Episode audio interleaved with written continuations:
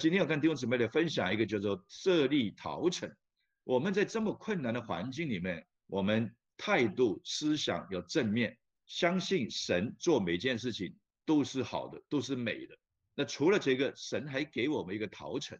真的遇到困难的时候，我们要逃到哪里去呢？为什么要设立这个陶城呢？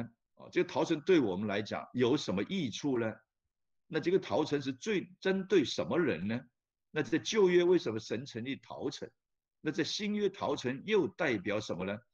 所以这一些的圣经的真理跟我们生活上的配搭，今天我会跟弟兄姊妹来分享。那我们首先还是要读一下约书亚记十四章一到三节，还有十八章一到六节，还有十九章四十九到五十一节三处的圣经。约书亚记十四章第一节。以色列人在迦南地所得的产业，就是祭司以利亚撒和嫩的儿子约书亚，并以色列各支派的族长所分给他们的，都记在下面。是照耶和华借摩西所吩咐的，把产业研究分给九个半支派。原来摩西在约旦河东已经把产业分给了那两个半支派，只是在他们中间没有把产业分给立位人。十八章第一节，以色列的全会众都聚集在示罗，把会幕设在那里。那地已经被他们制服了。以色列人中其余的七个支派还没有分给他们地业。约书亚对以色列人说：“耶和华你们列祖的神所赐给你们的地，你们单言不去得，要到几时呢？你们每支派当选举三个人，我要打发他们去，他们就要起身走遍那地。”按着各支派应得的地业写明，就回到我这里来。他们要将地分为七份，犹大人在南方，住在他的境内；约瑟家人在北方。你们要将地分为七份，写明了，拿到我这里来。我要在耶和华我们神面前为你们研究。十九章四十九节，以色列人按着地界分完了地业，就在他们中间。将地给嫩的儿子约书亚为业，是照耶和华的吩咐，将约书亚所求的城，就是以法莲山地的亭拿希拉城给了他，他就修那城，住在其中。这就是祭司以利亚撒和嫩的儿子约书亚，并以色列各支派的族长，在示罗会幕门口耶和华面前念究所分的地业，这样他们把地分完了。阿门。好。刚才我们读的三处的圣经，就是约书亚记十四章一到三节，十八章一到六节，还有十九章的四十九到五十一节，就讲到以色列根据神所颁布的方法，透过摩西怎么分地，讲得很清楚。那我们下面要来读民数记三十五章九到十五节，还有生命记十九章一到三节，还有九到十节。民数记三十五章。第九到十五节，耶和华小谕摩西说：“你吩咐以色列人说，你们过约旦河进了迦南地，就要分出几座城，为你们做逃城，使误杀人的可以逃到那里。这些城可以做逃避报仇人的城，使误杀人的不至于死。等他站在会众面前听审判。”你们所分出来的城要做六座陶城，在约旦河东要分出三座城，在迦南地也要分出三座城，都做陶城。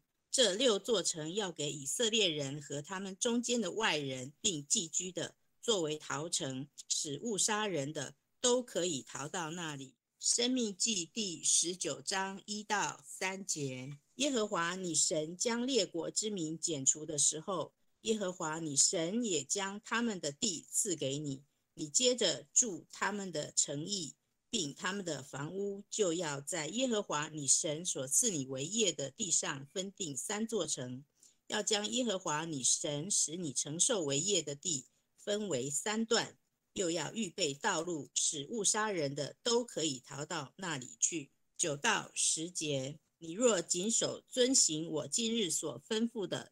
这一切诫命，爱耶和华你的神，常常遵行他的道，就要在这三座城之外再添三座城，免得无辜之人的血流在耶和华你神所赐你为业的地上，流血的罪就归于你。阿门。好，刚才我们读到三处的圣经，就是约书亚记的十四章、十八章、十九章，讲到约书亚已经将迦南地整块地打下来了，所以现在开始要分地了。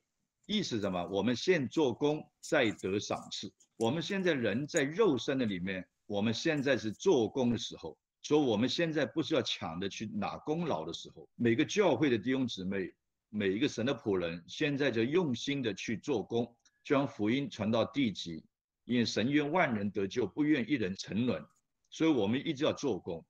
我们现在不需要大家争功诿过，我们就好好的同心合一做工。将来神在永恒里面，所以。先打仗，先征战，引头战战争胜利，引头分地，哦，这个原则也适合在现在的我们的服饰的新约圣经里面，哦，我们现在在打仗，与黑暗权势在打仗，抢救灵魂进到神的国度里面。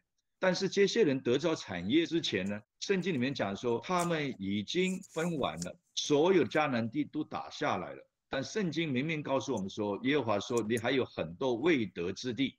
说人都以为我们做完了，福音传完了，没有施工了，我们现在可以休息了。神说不，还有很多未得之地，还有很多未信之民，所以我们现在还是要工工作。我们有时候会说了，我觉得哎，我们的工作做得这么好，哦应该松懈一下，千万不要。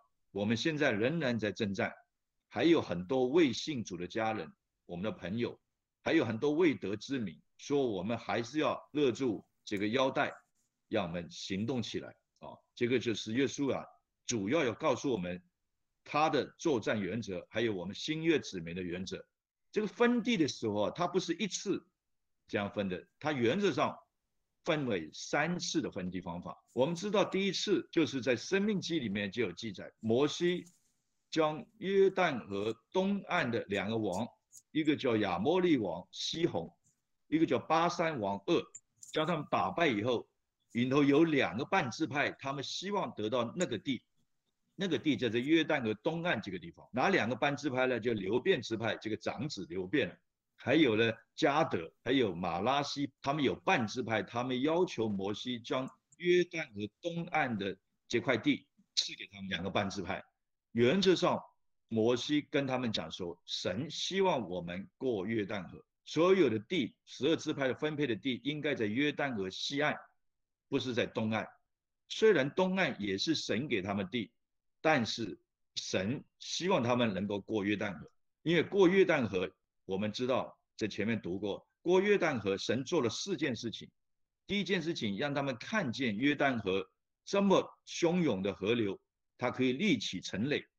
第一，看到神迹。如果你不过约旦河，你就没有办法经历这个神迹，就好像你要留在。埃及不愿意出埃及，你就没有办法看到红海分开的神迹。另外，过约旦河以后，他们在吉甲里面，他们要受第二次的割礼，你的守第三次的逾越节，还有就是立下十二块的石头作为纪念。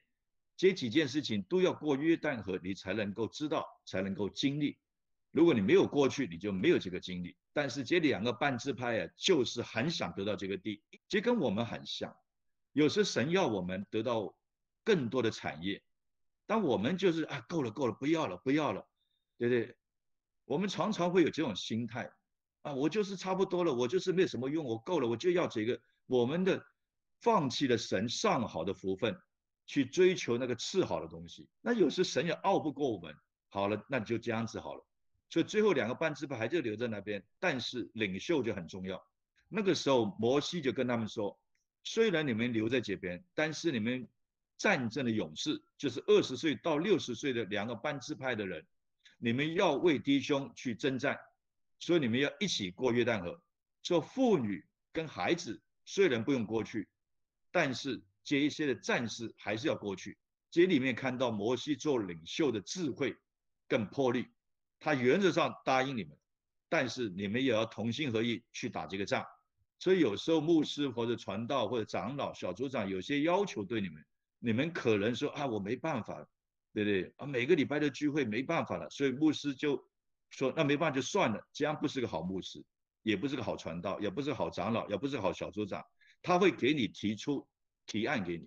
那这样子好了，一个月你可能没有办法四次都来，你是不是来两次？这个也是折冲的办法，要一步一步带你认识神，或者是跟你讲说你真的没有办法来，你是不是祷告聚会来？你看我们的目的还是希望不要叫你撇在约旦河东岸，你没有经历这些神迹。所以，一个智慧的领袖就会带领你、建造你、成全你。哦，他给你提议，给你可行的方法，让你来执行。这两个班支派他愿意，所以他们这些的勇士也有经历到同样的神级启示。所以第一批分地是在约旦河东岸就分好的，是摩西分的。第二批我们知道，过了约旦河以后，约书亚就南征北伐，一共用七年的时间。将整个迦南地打下来，打下来以后，他们要分地，两个半支派已经分了，现在还有九个半支派还没有分，因为一共十二支派，所以第二段我们刚才读的约书亚记十四章一到三节，就是讲到要分地给九个半支派。那这个分地呢，因为还有些地方没有完全打下来，约书亚大体上已经打下来，百分之九十五打下来，还有百分之五没有打下来，人的力量就是这么多。人的力量就是神要我们做百分之一百，我们做不到就打个折扣。那神也用恩典怜悯来帮助我们。我们上个礼拜谈到嘛，神说没有关系，就算没有打下的地方，你们写也是先分了，没有打下来的还是属于你们的。我迟早会将这个地全部给你们，你们照样分。所以神也很体谅我们的软弱，他没有说你打不下来就不能分，神没有这么严厉，他也慈爱对我们。所以呢，我们做不到，神说没有关系，你慢慢跟吧。我的恩典够你用，这就是基督教的神的爱，能够扶持软弱的，能够包容失败的，这就是基督教。很多宗教你看你这样子，怎么学这么久都学不会啊？会定罪你，会埋怨你。教会不会，我们只会鼓励你、建议你。所以还有一些没有打下来的。所以犹大支派里面有个加勒，我们叫加勒跟约书亚是同辈的人，他那个时候已经八十五岁。他希望得到他所要的地，所以他请缨自己去打下来，连那个少部分他都打下来。约书亚说：“那个地就赐给你，因为有好的榜样，就有好的后面的跟随者。所以一个教会如果有好的榜样，后面的人就看到你这样做，他就会跟随。你有好的榜样，后面的人才有路可以走。如果前面我也没有榜样，后面没有路可以走。那我们有榜样，不是靠自己，乃是靠神的恩典。”你靠自己，你就会骄傲。你看我这么厉害，不要。神喜欢谦卑的人，谦卑的人，神会将他的大能大力加在你的身上。所以，我们永远只不过是个器皿，我们只不过是个管道。神透过器皿，透过管道来成全他的事情，力量都不是来自我们。所以，这个是我们要认知的。当我们有一天骄傲的时候，神会夺去一切。哦，就像四世纪里面所有的世事一样，参生骄傲，神就夺去他所有的能力。亲爱的弟兄姊妹，当我们分享旧约的圣经，我们一样可以用在新约的生活上面。所以犹大支派这么认真的做，然后以法莲跟马拉西半支派就跟着上去做。所以第二次分地就分给犹大、以法莲跟马拉西半支派。为什么要讲一批一批的分地？这样有很大的属灵原则。刚才有些真理我已经在中间跟大家讲，他们愿意上去做榜样，在约旦河东岸的两个班支派虽然不愿意过去，领袖成全他们，让他们壮丁能够一起过去，这都是在生活上教导上面一个属灵的原则。我们会软弱，所以领袖们要帮助你怎么样战胜这个软弱，靠着神的恩典，鼓励你成为教会的榜样。我们的小组有的小组做得很好。你不要自以为是，这不是你的功劳，这是团队的合作，还有就是神的恩典。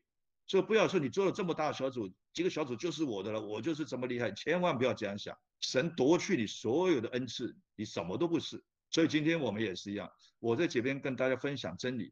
很多地方师傅说，耶牧师讲的正好，我说荣耀归给神，我就尽我的力量而已。所有的启示的智慧都来自神，我怎么想的这么多了？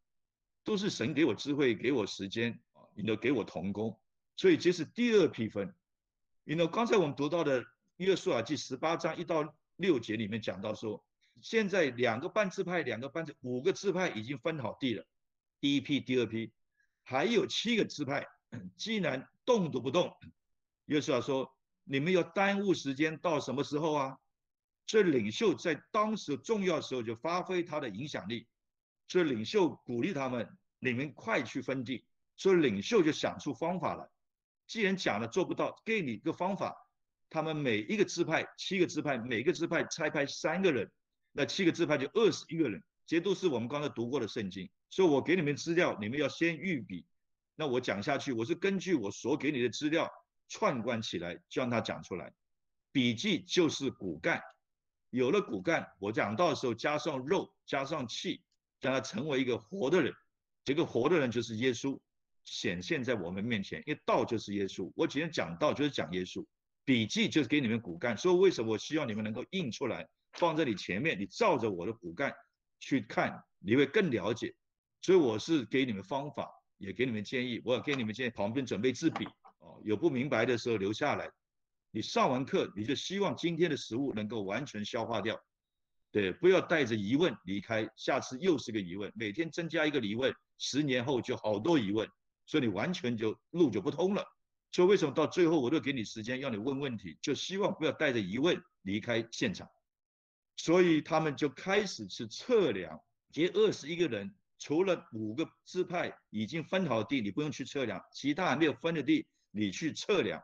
画图测量画图以后，将这个报告带到约书亚的面前来。约书亚将七个支派的领袖长老一起在前面开会，所以他不是独断的，他有时候独断，他必须要独断，他有时候需要跟大家商量。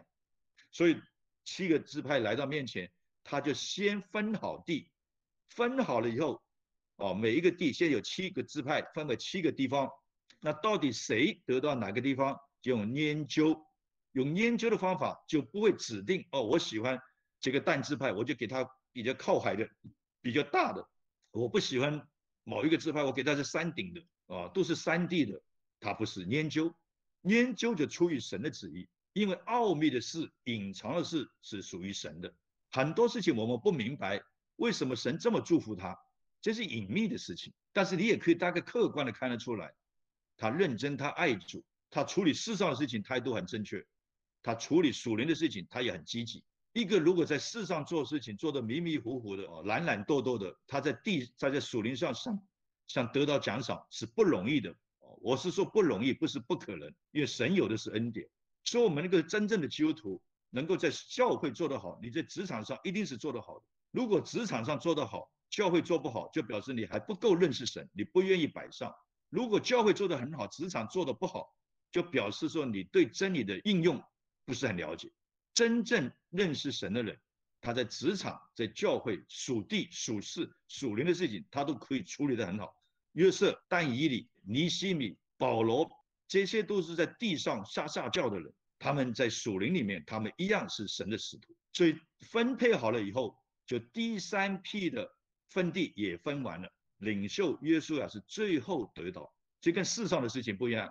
老板领袖先拿一份，我拿完以后你们再分吧。属灵的事情不一样，谁愿为大的就要服侍所有至小的。做主任牧师，牧师一定是最后弟兄姊妹分完了才来分，这是个属灵原则。那你是会吃亏，你放心，神不会要爱他的人吃亏的，在这明处暗处会祝福我们，带领我们，你就会看得到神迹。你每一次放下，你就得到更大的祝福，你每一次就更愿意放下。这就是属灵的经历，你就永远不放，永远没有这种经历，你永远不知道、不相信我放，神就会祝福，你就没有经历，你就没有分享，你也没有办法见证。所以最后约书亚，因为他是以法莲支派的，所以他要在以法莲支派里面的地选了一个地方，叫做廷拿希拉城。他在山上，他不是选择最好的地方，他选择在山上的一个城。他知道一切都是神给的。神的祝福，他觉得选在山上，他一样有祝福。神如果没有祝福，不是出于神的，你就是得到一个像两个半支派。刚才我们前第一批分到的，神其实不希望他们拿约旦河东岸的地，为什么呢？因为约旦河东岸在人看来，它是个平原，你知道平原有个很大的缺点，在战场上来讲，它是难守易攻，很容易骑兵一来，这个平原就就垮了。所以约旦和东岸两个半支派，你会发现在后面的历史里面已经不存在了，因很早就被灭掉了。不管是被亚述军队、亚兰军队、巴比伦军队，每次攻打这个以迦南地以色列，都要从平原过来嘛，他们不可能从西岸过来嘛，西岸是大海啊。所以神本来是希望约旦河成为他们的天然屏障，所以神的心思意念是很清楚的，我们不一定看得清楚。哇，这么这么平的一块地方种田呐，对对？在约旦河旁边，畜牧啊是最好的了。但是我们没有想到，遇到困难的时候，这个地是最容易被吃掉的。旧约里面，亚摩利王西宏跟巴山王鄂这两个是很顶尖的君王，但是。一下子就给摩西铲平了，因为他是个平原，他是易攻难守。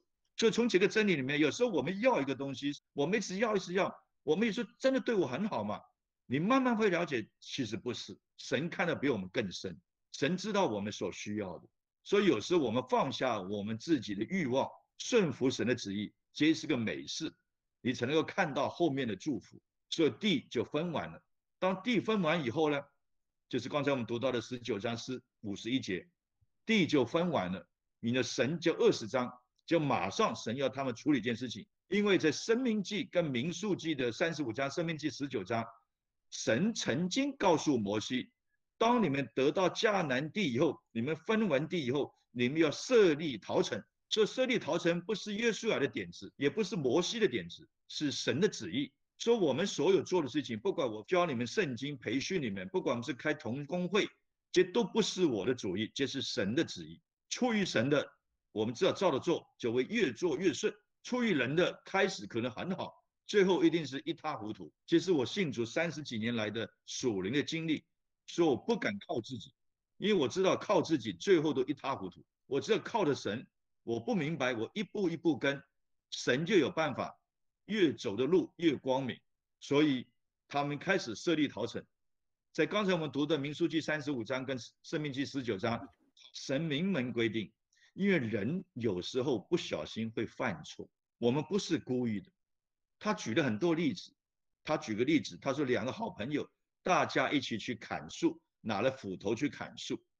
当他砍树的时候，他用力不到，那个斧斧头没有设计好，那个斧头呢就掉出去。打到他的朋友，他朋友死了。他说像这样子的例子，他就不是故意的嘛，他本来就跟他之间没有冤仇嘛，这是意外嘛。那发生意外，万一受害者的家人就叫那个发生意外的主角将他打死了，那不是流白白流血吗？他罪不该于死啊。那是以前也没有这么好的一个审判系统、检控系统啊，所以神就设立一个逃城。所以这个逃城呢，一共有六个，神规定有六个，这个位置也是有讲究的。第三有三个是约旦河东岸，又有两个半支派，有三个逃城，在西面，在加德，在马拉西半支派各地区有一个城，然后在约旦河西岸也有三个城，在北方的拿弗他里有一个，在中间的以法莲有一个，在南部的在南方的犹大有一个，一共六个城。为什么神要这样设计呢？神还规定这几个城你要预备好的路。这什么意思呢？你设一个城，故意让人家跑不到的，对不对？那个有河，你故意不做桥，他逃怎么逃过去呢？你故意那个路是很难找的，那他怎么逃呢？你故意让他逃不到，他说不行，你要编预算去处理这个路，逃城的路要宽，指标清楚，让人很清楚。这告诉我们什么呢？就是我们聚会，逃城在旧约里面。除了以城的代表，在创世纪就是方舟，所有进到方舟里面就得到生命的保全，进到陶城里面你就得到公义的审判。新约里面陶城就是教会，你有难处，你有受委屈，你有需要，不管是金钱上的、身健康上的，你都可以来到教会求神、求耶稣基督来帮助你。所以教会就应该路线很清楚、很明白。不能放在斗底下嘛，对不对？这教会为什么我们的网络要做得好？我们的指标要清楚，就是让人家想来教会、想来丰益寺教会，怎么都要自己先去查，查了以后不知道怎么去，教会时间也不知道，你的聚会的时间又变来变去。主任牧师礼拜天九点起来九点聚会，十点起来十点聚会，十二点起来十二点聚会，让人无所适从，这个就违反陶城的原则。前面讲的很清楚，陶城的指标方向要很清楚。亲爱的弟兄姊妹，如果神能够祝福我们，我们教会能够开在最大的地方，总统府旁边呢是最好的，大家都知道那个地方。但神没有这样做，我也不能这样要求。我的意思说，我们建立教会就要在明显的地方，给人家清楚说为什么开始的时候希望能够将我们现在目前线上聚会的时间跟性质，由礼拜一到礼拜五，还有礼拜天都跟大家报告，就符合调成的原则，清楚明了，让人容易逃到那边去。还有它的距离要等距，东南西北中都要有。你不能说好我就设桃城。我就是六个桃城都设在旁边，你完全设在南部，那北部的桃不是逃死了吗？逃到什么时候才逃到那边呢？如果你设在北部，那南部冤枉的人他怎么逃啊？你看神多怜悯我们，我们想不到他都想到了，设立陶城就要设立在明显的地方，逃到陶城的道路要干净要整洁，不是中间又放个石头啊，让你逃不过去啊，或者放在山上啊，让你爬死啊，神不会。神要求我们的都是预备好了，我们只要愿意，你就能够逃过去。所以逃城的设立，它的清楚，它路上的障碍要排除，这是教会要做的事情。然后他也告诉，如果犯的不是故意的杀人案子，就刚才所讲的，如果是故意的，譬如我跟某个人有仇，我故意用木器、铁器或者石头将他打死，那这个人就要判死刑，他是故意的。他是流人血的，他的家属就可以将他处死。在旧约里面，律法的原则以牙还牙，以眼还眼。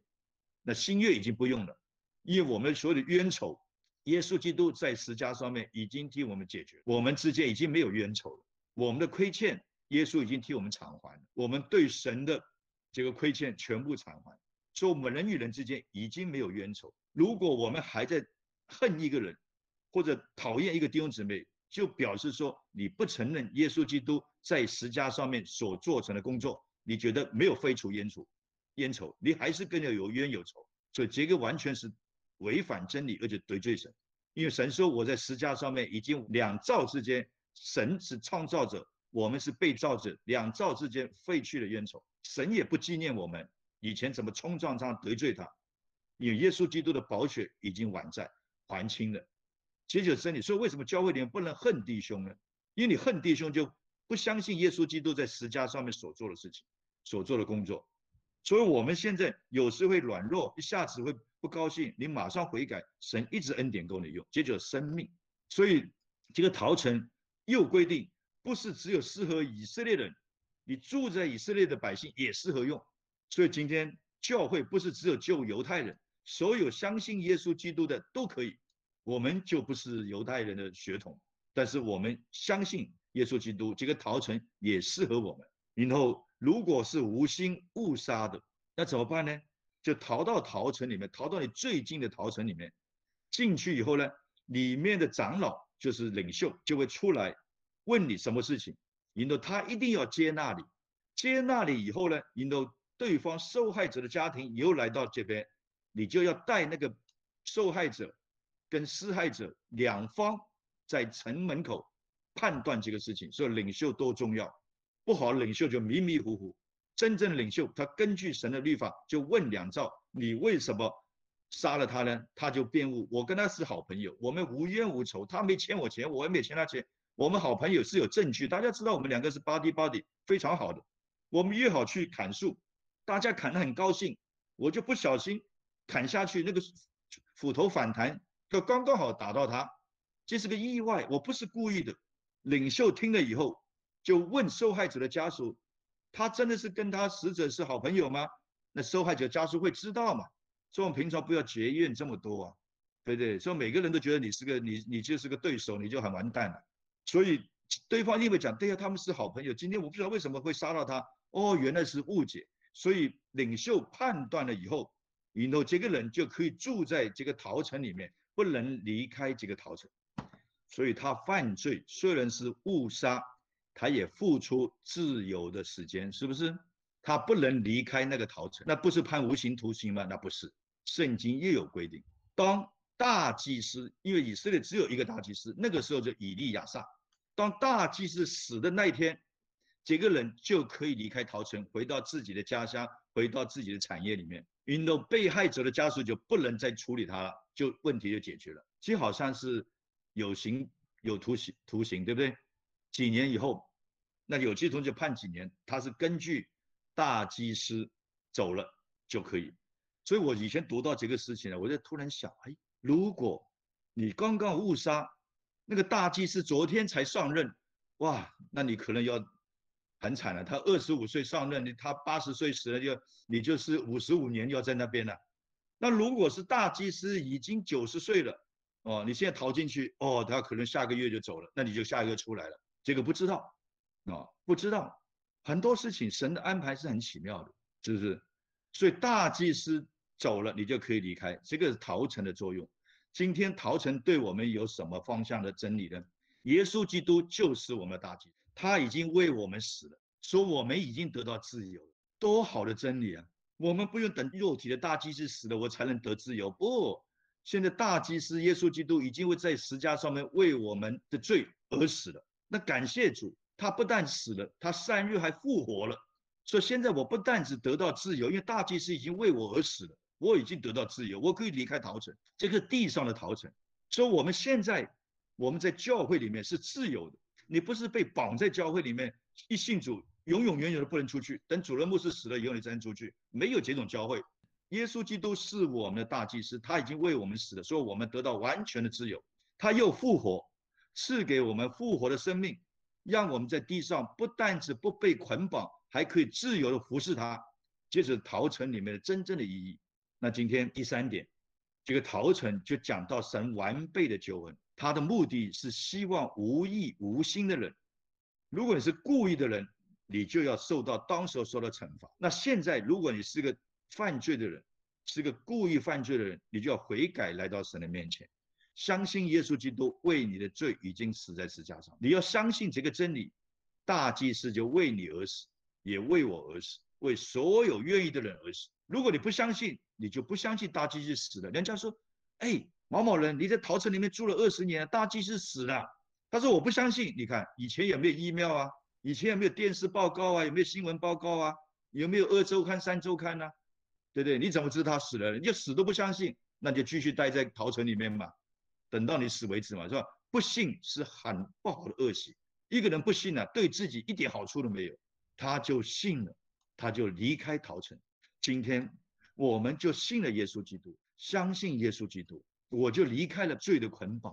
有一个弟兄问我，他说：“叶弟兄，我们的神的能力到底有多大？”哇，我说你这个问题就大在问了，对不对？摩西要看神的荣耀，我可不可以看看你的荣耀？神说看到我荣耀就必死。那摩西一直求，一直求，神说好了，你就躲在磐石旁。当我经过的时候，你可以看到我的背影，你还是没有办法看到我真面，因为我将你放在藏在磐石的里面。磐石指谁？指耶稣。今天我们为什么可以坦然无惧来到神面前？在旧约里面不能妄称耶和华的名呢？你不能讲耶和华，还叫哦，my father，对不对？那被击毙的，不能妄称，还称他做父亲。说法利赛人受不了啊，说什么？耶稣说：“我是神的儿子，独生儿子。”他们受不了啊，所以耶稣就知道磐石。我们今天为什么可以坦然无惧来到神面前，不被被神击毙呢？因为磐石保护了我们，因为我们在耶稣基督里面来到神的面前，不是靠着我肉身来到神的面前。所以这个磐石就是永久磐石为我开，让我长生在你怀。你所流的血与水两面医治我的罪，这是英国十七世纪的圣诗啊。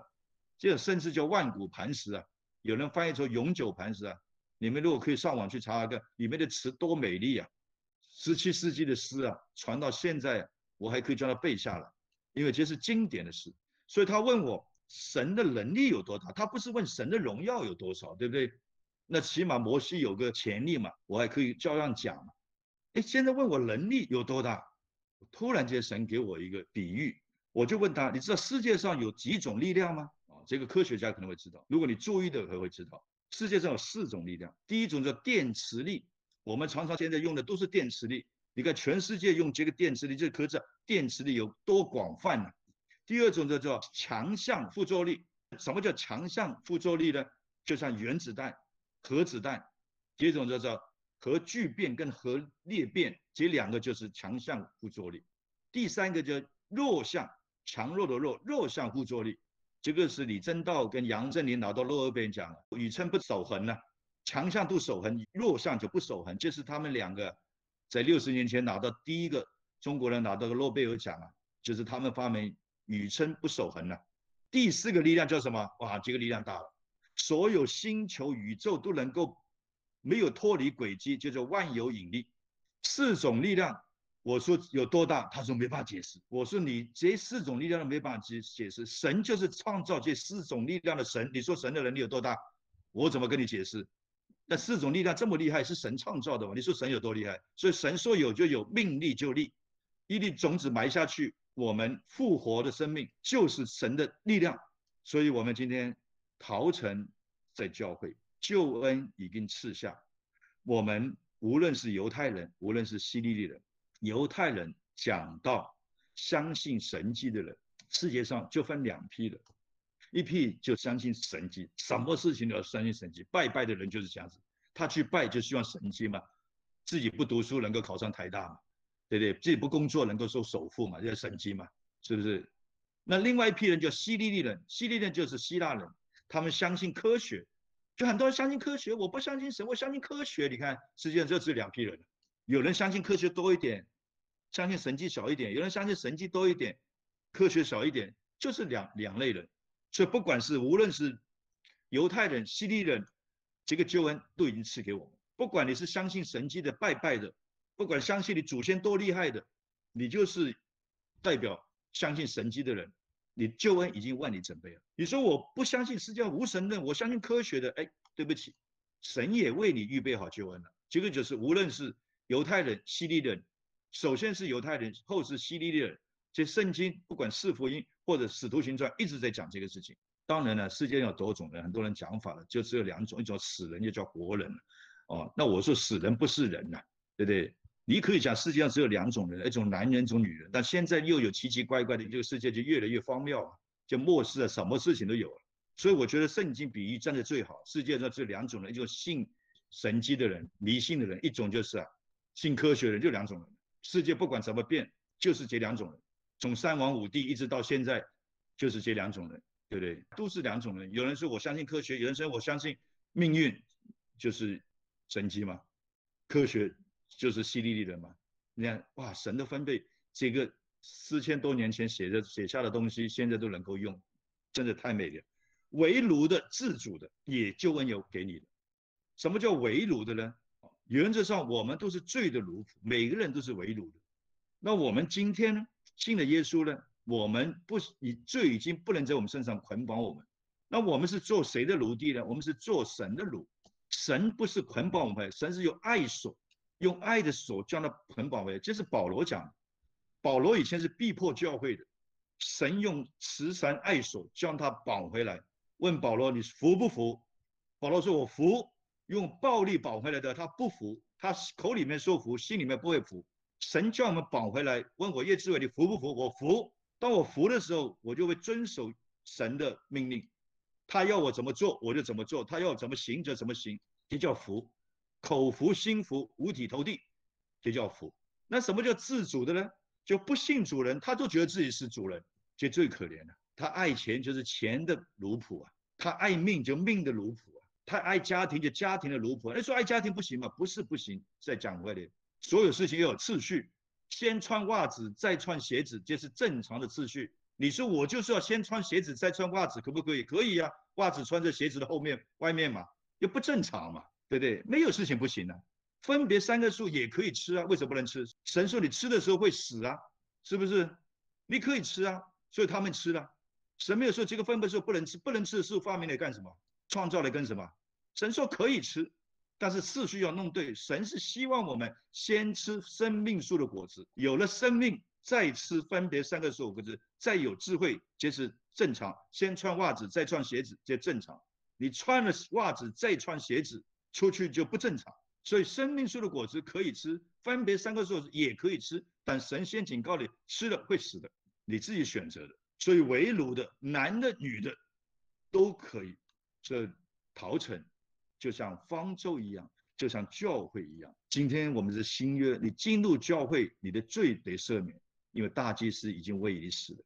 当大祭司为你死，你已经是自由的人。当你自由的人，大祭司又复活坐在神的右边，他还为你祷告，为你祈求，蔡派圣灵住在我们里面，让我们一生都有神的带领。希望今天设立陶城，从约书亚记、民数记、生命记跟大家来分享，让我们对教会、对救恩有更大的认识。